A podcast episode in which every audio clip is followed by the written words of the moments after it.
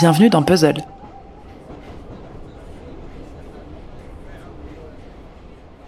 J'ai rencontré Elisabeth Fetty au Salon de la Radio en janvier 2020. J'étais là pour enregistrer la première puzzle partie en live avec mes collègues chroniqueurs. J'avais un stress pas possible que j'essayais de contenir, alors pour gérer au mieux mon temps avant de monter sur scène, j'ai employé ma technique favorite, interviewer des gens. Elisabeth Fetty, c'est la créatrice du podcast Méta de choc. Vous connaissez? Moi, je n'avais encore jamais écouté, mais après l'avoir interviewé, j'ai tout bingé. Bonjour, bienvenue sur le podcast Méta de choc. Méta-cognition, la cognition de la cognition ou la réflexion sur notre pensée. À quoi pensons-nous Comment pensons-nous Et pourquoi pensons-nous ce que nous pensons? Alors dit comme ça, ça peut sembler un peu vaste, mais en gros, le concept est simple. Elisabeth part à la rencontre de personnes qui ont déconstruit leurs croyances. Peu de coupes, des longues conversations, où Elisabeth prend le temps d'écouter son invité dérouler sa vie devant son micro. Et quelle vie Tous les profils sont passionnants. C'est rare d'entendre ceux qui sont revenus de leur voyage spirituel. En général, on entend plus ceux qui commencent ce voyage et qui sont convaincus d'avoir trouvé les réponses à leurs questions et qui bien souvent aimeraient vous emmener avec eux. Alors oui, c'est clair, on croit tous à des choses, mais parfois nos croyances nous débordent et prennent le pas sur nos vies. Ésotérisme, développement personnel, New Age, secte, pensée magique, Reiki, religion, tout y passe. Les témoignages sont poignants de vérité et nous montrent à quel point glisser de l'autre côté peut arriver très vite.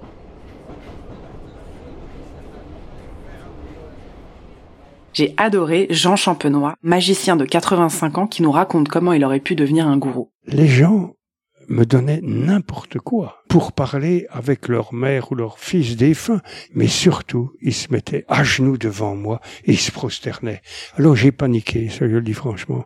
J'ai compris comment on pouvait fonder une secte, une religion. J'ai donc arrêté en 86. Maintenant, en 2019, on me téléphone encore.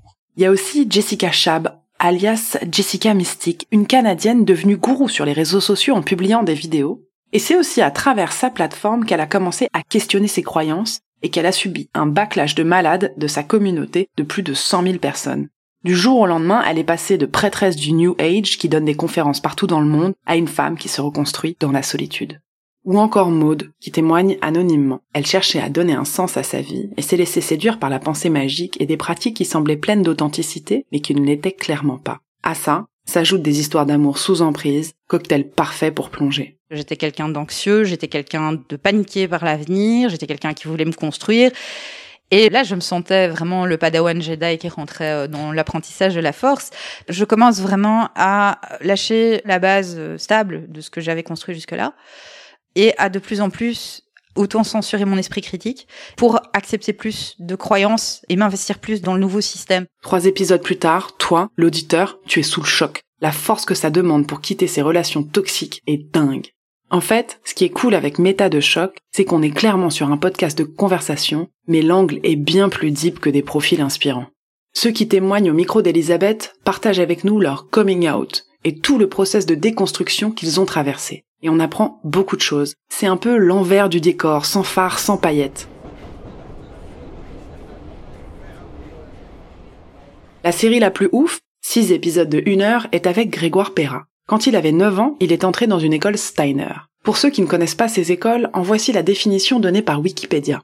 La pédagogie Steiner-Waldorf est un courant pédagogique fondé sur les conceptions éducatives de Rudolf Steiner, philosophe et occultiste autrichien. Elle s'appuie sur l'anthroposophie, doctrine ésotérique dont il est le fondateur.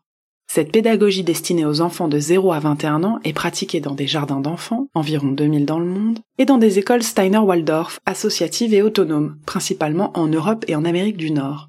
La pédagogie Steiner-Waldorf est notamment dénoncée pour ses assises pseudo-scientifiques issues du courant anthroposophique et occultiste. Elle est aussi parfois soupçonnée de dérives sectaires et critiquée pour la formation insuffisante de ses enseignants ou pour les problèmes sanitaires que posent ces établissements.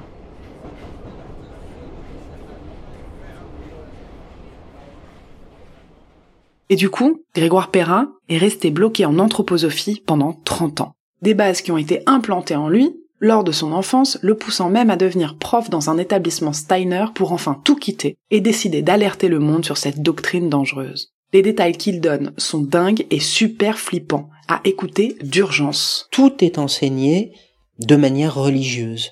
Les mathématiques sont faits religieusement. Les sciences naturelles sont faits religieusement. Les cours de musique sont faits religieusement au sens d'une vénération pour des phénomènes qui sont symboliques de réalité supérieure. Et puis, il y a aussi des épisodes, je dirais, plus théoriques, où Elisabeth échange avec des pros des sujets, comme Sonia Bressler, philosophe qui répond à ses questions sur les algorithmes et le fait qu'ils pourraient tout simplement enrayer notre capacité à nous concentrer. Ou encore la sociologue Émilie Morand qui parle de l'identité homosexuelle dans les sphères privées et professionnelles. Elisabeth secoue nos convictions car elle a secoué les siennes. Avant de lancer sa chaîne en février 2019, elle avait répondu à l'invitation de Margot Duquesne, créatrice du podcast C'est la vie.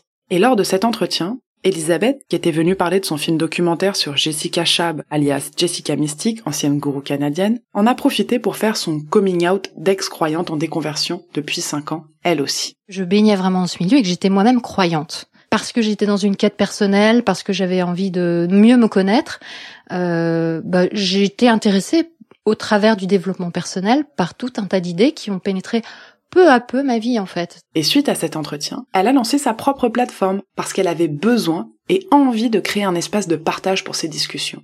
Ces épisodes sortent tous les vendredis, et comme elle le dit, c'est aussi une possibilité de s'auto-éduquer et de réapprendre à se questionner. Et d'ailleurs, je ne suis pas la seule à être piquée. Aujourd'hui, Méta de Choc a un an et cumule plus de 80 000 écoutes par mois.